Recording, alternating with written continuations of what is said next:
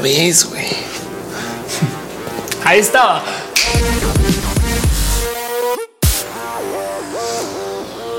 Hey, gente bonita, ¿qué tal? Yo soy Ophelia Pastrana, la explicatriz. Sean ustedes bienvenidos aquí a mi canal de YouTube, donde hablamos de tecnología, a veces de videojuegos.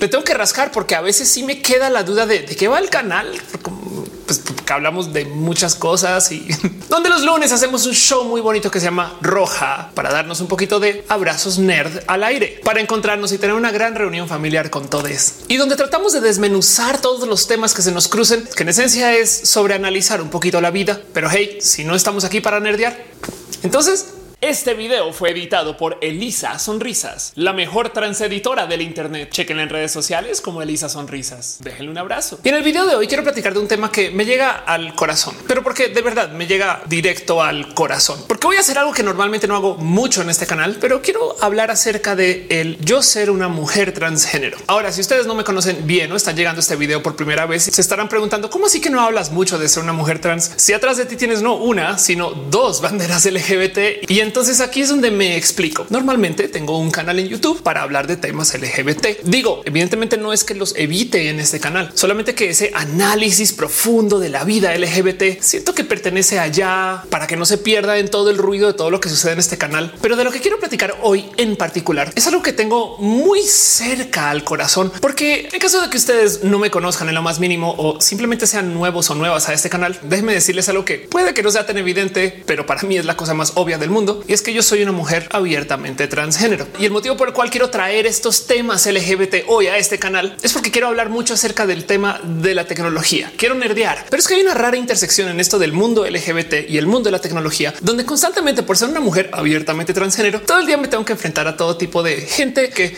no está necesariamente pensando que se enfrenta conmigo y por algún motivo ellos y ellas decidieron que yo no debo de existir, pero tengo el pequeñísimo problema que yo no puedo dejar de existir. Y entonces con mucha paciencia, yo a veces me tomo el tiempo de escuchar cuáles son sus argumentos para mi no existencia, dejando de lado los casos raros donde hay uno que otro punto filosófico muy profundo que vale la pena considerar para luego consecuentemente decir, pero ¿qué le hago? Ya existo. A veces me topo con gente que genuinamente me dice que le alarma mucho mi existencia porque les preocupa el a dónde vamos a parar. Y lo que me salta de todo este discurso, aparte de no deberías de existir Ofelia y yo ya existo, entonces ¿qué le hago? Es que si ustedes o algún familiar de ustedes o alguien que conozcan está en una posición de vida donde la gente trans les sorprende, se han estado perdiendo de la mitad de los grandes desarrollos de la ciencia de los últimos por lo menos 10 años. Una de las cosas que más me sorprenden es cómo para argumentar mi no existencia hablan acerca de unas lecciones de biología que pues a veces me dicen es que es biología básica y a mí me dan muchas ganas de responderle con bueno, ahora permítame y te presento la biología avanzada, la que se enseña después de sexto de primaria. Y es que sí, es verdad. Entiendo que el tema trans es medianamente nuevo para el mundo en general, solamente porque tenemos la ciencia para enfrentarlo, para lo cual me refiero también la ciencia social, la ciencia legal y pues evidentemente este cuento de las hormonas y todas estas cosas que se dieron en conjunción ahorita y que pues explican en potencia porque tenemos un boom de gente transgénero hoy y nadie recuerda tener un compañero o compañera transgénero creciendo. Entiendo eso. Hey, la WPATH, la Asociación Mundial que se dedica a regular un poco los procesos de la medicina trans, tuvo a su primer presidente abiertamente transgénero en el 2007. O sea, sí, voy a aceptar y procesar que esto es un tema nuevo. No obstante, si le rascamos, vamos a topar que había gente que se le podría explicar de su existencia del ser una persona transgénero hasta en la antigua Roma. Pero como sea, sí es verdad que el rechazo a mi tema es fuerte. A mí me toca vivirlo de a diario. Hay gente que todos los días me escribe mensajes y esos mensajes vienen de lugares raros. Hay grupos LGB que quieren que el mundo LGBT sea sin la T. Gente que se les olvida casualmente que el movimiento LGBT lo comenzaron mujeres negras transgénero. Pero bueno, bien que podría dedicarle una hora entera en este video a quejarme de por qué la gente le molesta mi existencia y dar contraargumentos. Estamos en roja y aquí yo quiero nerdear a gusto, quiero desmenuzar temas y quiero sobreanalizar las cosas que eh, no meritan tanto análisis y quiero que me acompañen en un pequeñito viaje a un mundo donde el que yo pueda ser una mujer transgénero no es un reflejo del que exista como una condición que se dio en sociedad o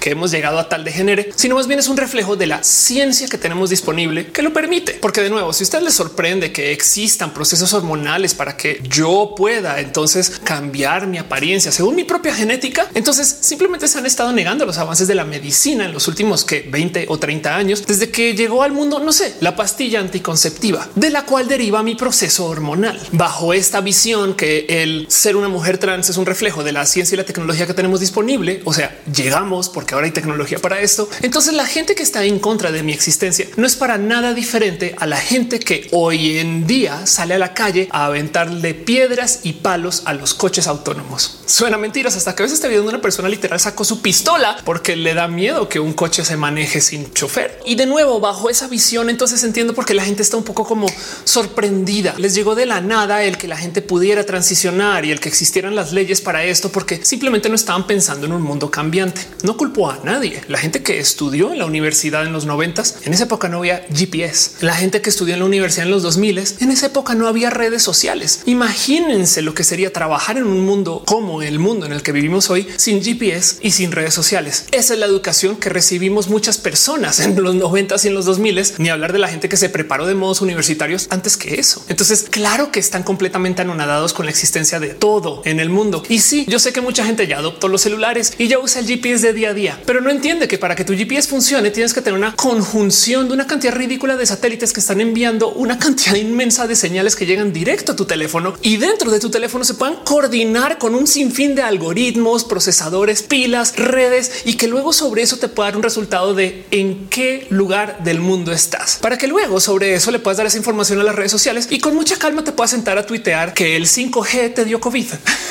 Entonces, de nuevo, tomando en cuenta que la gente ahorita está al parecer completamente anonadada con que la gente trans podamos existir, quiero hacer este video para decirles a esas personas o a ustedes, si ustedes son estas personas, que si esto les sorprende, entonces están anonadados con tecnología de los 70s y de los 80s. Y lo que viene se amerita de mucha más observación que el mero hecho de que Carlito se puso una falda. Hey, en serio, David Bowie se trasvestía en los 60s. Entonces les doy la manita, vengan conmigo y vamos a visitar las tecnologías de las cosas que ya están aquí ¿Cuál es esta ciencia de los 2020 que tenemos ya enfrente a nuestras manos que nos va a cambiar la percepción de la realidad? Ahí les va. Ojo, quiero hablar de esas tecnologías solamente para que sepan que existan. Quiero observar, más no juzgar, pero sí quiero dejar sobre la mesa que hay gente que porque le sorprende que un hombre tiene cabello largo o que se pintó las uñas, no está observando las cosas que vienen y cómo le va a cambiar el mundo así. Y lo primero que tengo en mi lista para compartirles a esas personas es que vamos a entrar, si es que no estamos ya a la era de la síntesis de medios. Entiéndase la era en la que las computadoras van a ser mucho mejores que nosotros y nosotras para redactar textos, para preparar guiones enteros de películas, para actuar esas películas y luego para distribuirlas. Lo digo porque vieron esas Star Wars donde aparece la princesa Leia, aunque la actriz que hace a la princesa Leia ya no estuviera viva. Ok,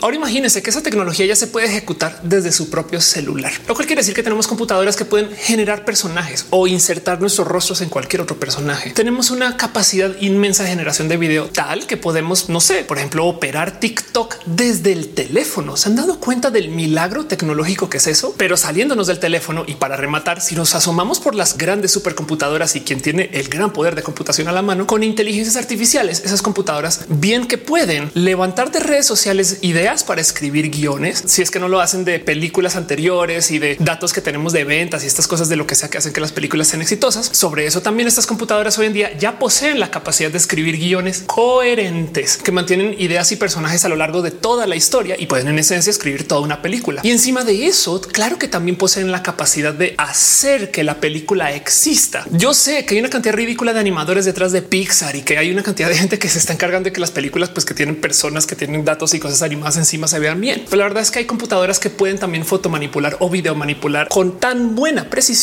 que mucha gente no se da cuenta. Y entonces de muchos modos, si bien puede no ser hoy, pero definitivamente si mañana vamos a tener computadoras que van a estar generando películas por su propia cuenta. De hecho, y de modos muy entretenidos, estas películas pueden ser extensiones de películas que ya conocemos. Solamente con entregarle Fast and the Furious a una inteligencia artificial, podría sacar otras ocho películas que sean copia de la primera, pero que no te des cuenta. O sea, en esencia lo que ya hacen, pero de modos automáticos. Y como si no fuera suficiente, no sé si tienen presente que ya hoy en día hay muchos influencers que son falsos. Bueno, entiéndase, son generados por computadoras admiten que son generados por computadoras y son personajes que se ve que tienen síntesis encima, pero como sea, son personajes que tienen millones de seguidores. Así que por consecuencia, hoy en día tenemos la capacidad tecnológica para que una computadora escriba, dirija, produzca, distribuya y viralice una película sin intervención humana casi. Bueno, de nuevo, esto quizás no hoy, pero mañana sí. Y esto despierta un buen de dudas, cosas de las cuales yo creo que tenemos que hablar. Pero lo importante, lo que les quiero decir acá es que las computadoras están pasando por un pequeño cambio transicional de en su rol y del cómo trabajamos con ellos o ellas o ellas, ya que las computadoras de hoy ya no solo son las máquinas para trabajar la talacha, los trabajos repetitivos, las cosas que la gente hoy en día como que pues ya le da pereza de hacer, entonces la computadora te lo genera, sino que ahora tenemos computadoras que están generando genuinas propuestas artísticas. Hace 20 años, cuando yo estaba estudiando, recuerdo que un profesor me dijo así de frente, mira, si tú quieres que tu trabajo exista a futuro, enfócate en lo creativo, porque las computadoras van a hacer todo lo que sea automatizable, más no van a hacer trabajo creativo. Hoy en día ya no sé decir si eso es verdad y eso va a cambiar mucho del cómo nos relacionamos con la gente. Si esto les suena raro, consideren que ya hay muchos diseñadores de moda que hacen generación de diseños de todo lo que van a hacer y básicamente van con una computadora y le dan generar, generar, generar. Salen 30 opciones de las cuales agarran seis que pueden funcionar. Esas son las que luego mandan a maquilar o que fabrican o que usan una impresora 3D de ropa que también existe y en esencia le quitan mucho trabajo a la gente que está haciendo diseño genuino desde ceros. Pero bueno, he visto muy poquita discusión alrededor de este tema, aunque sí existe y nomás me sorprende que no sea más presente. Ahora, una de las cosas que me topo mucho con la gente que se enfrenta conmigo y con mi existencia es que me dicen que yo no soy yo porque tengo un cuerpo modificado. O sea que primero que todo me parece completamente eso es porque todo el mundo modifica su cuerpo, arrancando por el hecho que usamos ropa. Hay mucha gente que nace y están destinados a simplemente no ver bien, motivo por el cual usan un implante de ojos o un explante de ojos que se llama lentes y andan por ahí todo el día normalizando que están modificando su capacidad de la visión. Celebro mucho eso. Yo siempre he sido muy proponente de que hay que abogar porque cada quien pueda declarar hegemonía sobre su cuerpo. Pero el problema es que luego se voltean conmigo y me dicen que yo soy la persona culpable de perpetuar estereotipos de género y algunas cosas que luego digo. Ustedes creen que la ciencia para el que yo me modifique mi cuerpo se inventó para la gente trans? Dejando eso de lado, quiero platicar del cómo la ciencia de la medicina va a permitir que se hagan cosas muy raras en los próximos años. Si es que no son cosas que se están haciendo ya y de nuevo no son cosas que se están discutiendo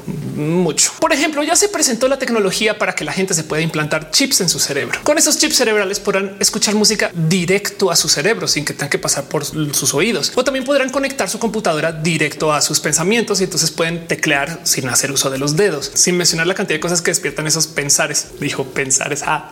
o sea, imagínense manejar el coche pensándolo o imagínense operar piezas de cuerpo que no son su cuerpo, pero que están en una zona remota, pero que están conectadas derecho a su cerebro y por consecuencia ustedes pueden sentir unos brazos, aunque no sean sus brazos y, los estén operando por allá al otro lado del mundo o en otro planeta.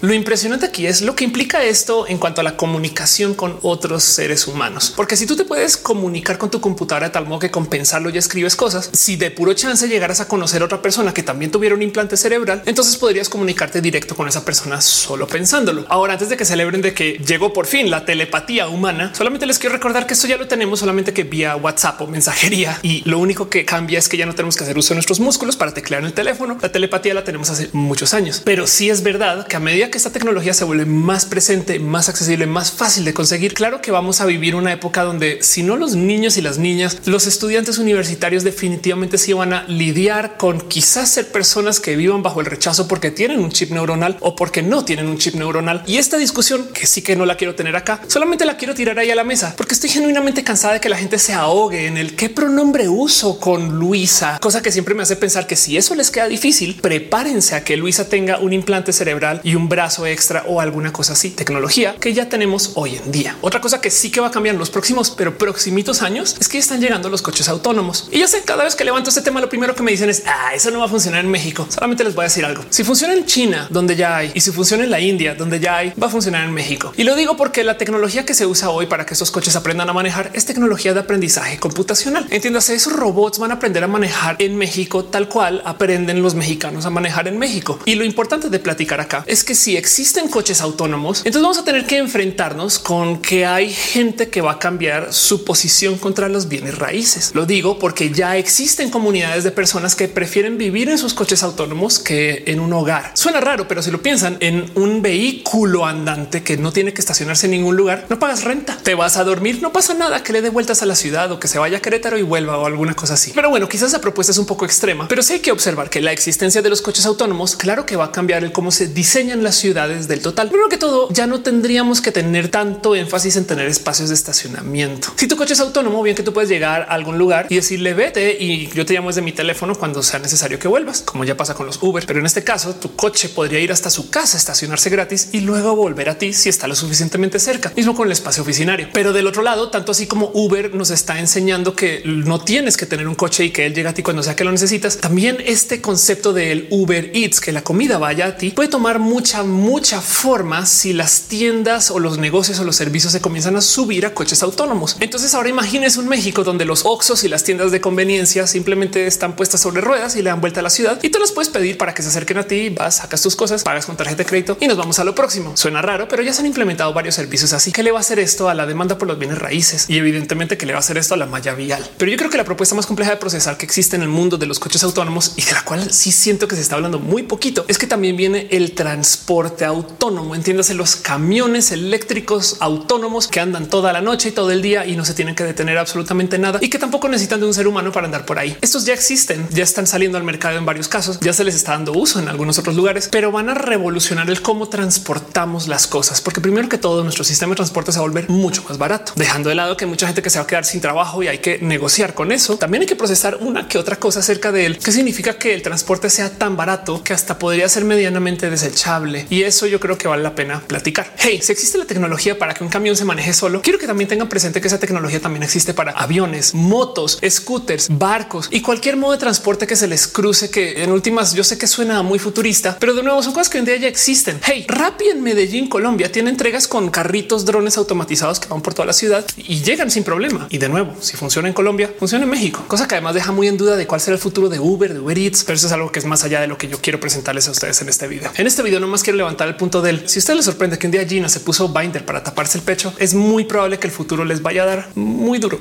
Miren, volvamos a la medicina. ¿Les asombra que existan personas trans que se están operando? ¿Sabían ustedes que ya tenemos la ciencia y ya se han dado a luz varios bebés con esta ciencia para permitir que nazcan seres humanos con genética de tres fuentes genéticas? Entiéndase, para esto de la fertilización in vitro, hay casos donde se han generado fertilizaciones con tres padres o madres o, o de padre, madre o gente no binaria. O sea, ¿qué significa que un bebé tiene tres fuentes genéticas? Eh, y eso ya existe.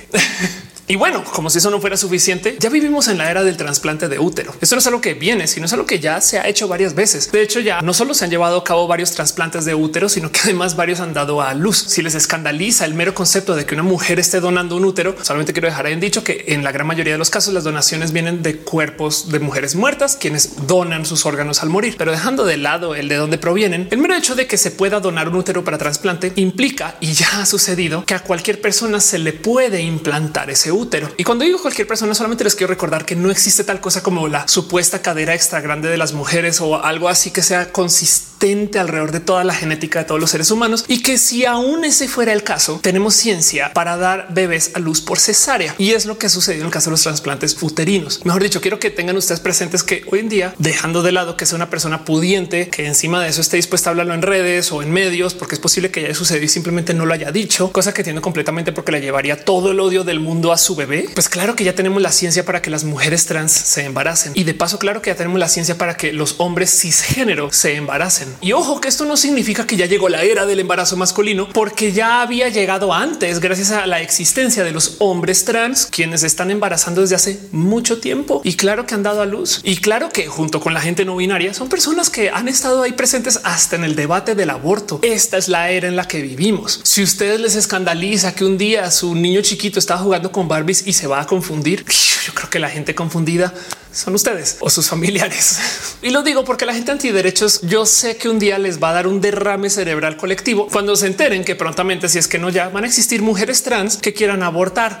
Hey, yo me sumo a esa causa. Y de nuevo, porque la gente está escandalizada hablando de las cosas más mínimas, no estamos hablando de las cosas que pueden ser potencialmente complejas de lidiar o de enfrentar como sociedad. Por ejemplo, ¿sabían ustedes que con todo este desarrollo de la ciencia de la fertilización in vitro, ya tenemos ciencia para fertilizar y gestar humanos por fuera de vientres? Originalmente esto se desarrolló para crecer animales sin necesidad de que tengan mamá o papá. Y entonces deja ahí la duda del cómo dirigimos el crecimiento de este animal si podemos casi casi que diseñar su genética y controlar su crecimiento. Me explico. El tema de tener un vientre externo es que ya no está sujeto a esta presión por tamaño que hay en los vientres dentro de cualquier cavidad animal o humana. Los seres humanos tienen un tamaño de crecimiento que se da pues porque tienen que caber dentro de una panza. Pero al crecer a los animales por fuera, bien que se pueden de muchos modos modificar para que sean animales muy grandes y deja entonces la duda del es esto bueno o malo. O sea, si entrada ya podríamos estar creciendo seres humanos que nacen de 20 kilos o alguna cosa así. en fin, no sé. Lo que hay que tener en cuenta es que esto ya existe. Esta ciencia ya está aquí, pero simplemente no nos enfocamos en hablar de esto porque la gente está genuinamente asustada que dos hombres se quieran casar. Gente excluyente y gente odiante no están preparados ni preparadas para el futuro. Y es una lástima porque yo ahorita no quiero debatir si son buenos o malos estos desarrollos. Simplemente quiero decir que ahí están y que nuestro futuro va a cambiar, pero de modos muy drásticos y hay que prepararse para eso. Miren, hay un desarrollo de la ciencia que yo llevo esperando mucho tiempo y que he presentado mucho en este canal, pero que yo creo que definitivamente va a cambiar el cómo nos relacionamos con todos y todas las personas en este globo terráqueo. Y veo a tan poquita gente platicándolo. Y es que cada vez tenemos más formas de generar traducción simultánea automatizada con computadoras. Esto de los subtítulos en YouTube que son automáticos, un día se pueden volver voces sintetizadas. O sea, ya, pero lo podrían además conectar con el video y como tenemos esta tecnología para reemplazar rostros, claro que pueden reemplazar solamente mi boca, porque además hay tecnologías para hacer lip sync automático y entonces tenemos un modo en el cual este video con solo darle picar ahí al botón, pues se podría escuchar en alemán, en italiano, en francés, lo que sea. Y esto entonces va a llevar a que la gente pueda consumir cualquier contenido de cualquier lugar. Y yo sé que las traducciones en web son raras, pero créanme que lo que tenemos hoy es medianamente útil. Sí, todavía va a ser muy necesario tener a gente que sea expertos en traducción y por supuesto que se va a perder mucho en el contexto, aunque tú lo estés escuchando en tu idioma. Pero las implicaciones de tener una traducción simultánea semi útil puede llevar a que la faz de la comunicación cambie de modos drásticos. Igual el mejor noticiero para ver es un noticiero en Abu Dhabi. Igual el mejor youtuber y el más entretenido para ver es una persona que vive en París y resulta que Roja a lo mejor pues tiene una audiencia muy dedicada que vive en Corea del Sur y todo el mundo, cada persona va a estar hablando y escuchando en su propio idioma, dejando de lado las implicaciones para el idioma en sí. Esto también va a llevar a una era donde como nunca intercambiemos ideas y entonces la gente va a cambiar en el cómo se relaciona hasta con su propia familia. Suena inocente, pero piensen en esto. Para muchos temas aún mexicanos, Wikipedia en inglés tiene más información que la Wikipedia en español. Ahora, la Wikipedia en español fue escrita en un contexto de gente mexicana o gente que habla español, que sabe de este tema y lo documenta sobre Wikipedia en español. La Wikipedia en inglés habla de otras cosas que a veces puede contradecir. Esto, por ejemplo, es muy presente con la definición de la palabra caucásico. En inglés dicen que es un término que ya no se usa, que no se debería de usar, de muy, muy mala sangre, que hoy en día yo creo que vale la pena pues ir pensando en cómo eliminarlo de tu existencia. Y en español dice, pues así se le dice a la gente que es blanca, que como le hacemos, así son las cosas, ni modo. El punto de vista es muy diferente porque pues, depende de cada quien que lo haya escrito. Pero como la Wikipedia en inglés está más nutrida, si tenemos traductores universales, es muy probable que la gente consuma la cultura en inglés, en español, y por consecuencia, si bien el idioma o el lenguaje no se ve amenazado, la cultura sí, y eso es raro. Pero bueno, traigo todo eso nomás para hacerles brillar unos cuatro o cinco puntos de cosas que yo tengo así como que súper observadas para roja, que a veces digo, no puedo creer que no hay un escándalo sobre esto, para bien o para mal. No puedo creer que no exista gente que esté enloquecida hablando de la medicina, de la fertilización in vitro y lo que se puede hacer hoy. Los bebés de tres fuentes genéticas me parece la cosa más impresionante para discutir. Más bien la gente está en shock porque una vez un día el presidente de una empresa se puso rubor. Ni siquiera. Más bien la gente está en shock porque el presidente de una empresa un día se puso un suéter color rosa. hey, en los próximos menos de 10 años vamos a tener acceso a Starlink, que es una red satelital que va a permitir que las zonas rurales, más no las urbanas, se conecten al Internet a modos de más de 100 megabits por segundo. ¿Por qué no va a funcionar esto en las zonas urbanas? Porque son zonas tan densas que no son espacios óptimos para conectarse a satélites para recibir sus señales del Internet. Pero no pasa nada porque afortunadamente las zonas urbanas ya están cableadas con fibra óptica y estas cosas. Lo que sí es verdad es que la gente que vive en los espacios rurales va a tener muy buen Internet. ¿Y qué significa esto para la educación, para el acceso a información o para la gente que vive ahorita en las ciudades que a lo mejor se va a querer ir porque pues igual y en la playa van a tener mejor Internet que en su departamento en la ciudad? Esto va a pasar ahorita en los próximos años. Y de nuevo la gente está escandalizada porque un día, una vez, Luis se puso una corbata color rosa y eso no es apropiado para la empresa o alguna cosa así. Es raro. Pero que les digo, el tema de aprender de historia no es que ahora automáticamente dejes de repetirla, porque ese es el dicho, sino más bien es que ahora sabes qué es lo que va a pasar y no puedes hacer nada para detener la realidad de la gente hasta ahora aprendiendo que la prohibición no sirve o que las plagas y las pandemias pues son inevitables porque la gente se va a poner necia o que la gente le va a temer a la tecnología porque están acostumbrados a querer no pensar o algo así. Miren, y no más por dejarlo en dicho, la solución para evitar ser automatizados en un mundo que quiere automatizarnos es volverse la tecnología en vez de pelear contra la existencia de la tecnología, que es inevitable, si ustedes la adoptan y la vuelven suya, entonces podrán hacer su trabajo como nadie más. Y de eso se trata, porque ese como nadie más es muy capitalizable. Hay que aprender a decirle que sí a los cambios. A mí no me deja de sorprender cómo pueden hacer un hombre en Inglaterra con piel blanca que hable inglés y sea religioso y luego que muera una mujer en México que sea atea y de piel morena y que sean la misma persona. Tenemos la ciencia para que eso exista y de muchos modos eso debería de ser wow. Llegamos aquí. Imagínense lo que viene después y eso que les digo me causa mucho asombro, pero sucede porque por ahí en algún momento de mi vida yo aprendí a decirle que sí a las cosas y les invito a pensar así. El cambio es inevitable. El futuro viene así de rápido. Y si no aceptamos que las cosas van a llegar, querámoslo o no, pues nos vamos a quedar como esas personas que le están tirando rocas y palos a los coches autónomos o que le sacan pistolas a la gente transgénero solamente porque quieren quedarse en la ignorancia. Pero bueno, un pequeño video nomás para debrayar acerca de los cambios de las cosas que vienen en el futuro, para despertar un poquito la imaginación, porque estas cosas ya las hemos hablado desde hace mucho tiempo. ¿Qué vendrá después? Les dejo la pregunta, déjenmelo saber en los comentarios. Y ya saben, este canal existe porque es una gran reunión familiar. Y para mí es lo máximo poder platicar con ustedes y debrayar con ustedes acerca de temas, porque a veces me sorprende que no sean más presentes en la cultura popular. Pero bueno, les quiero mucho. Gracias por pasar por acá y déjenme darles un gran, inmenso y súper chorreteado beso de cariño y amor.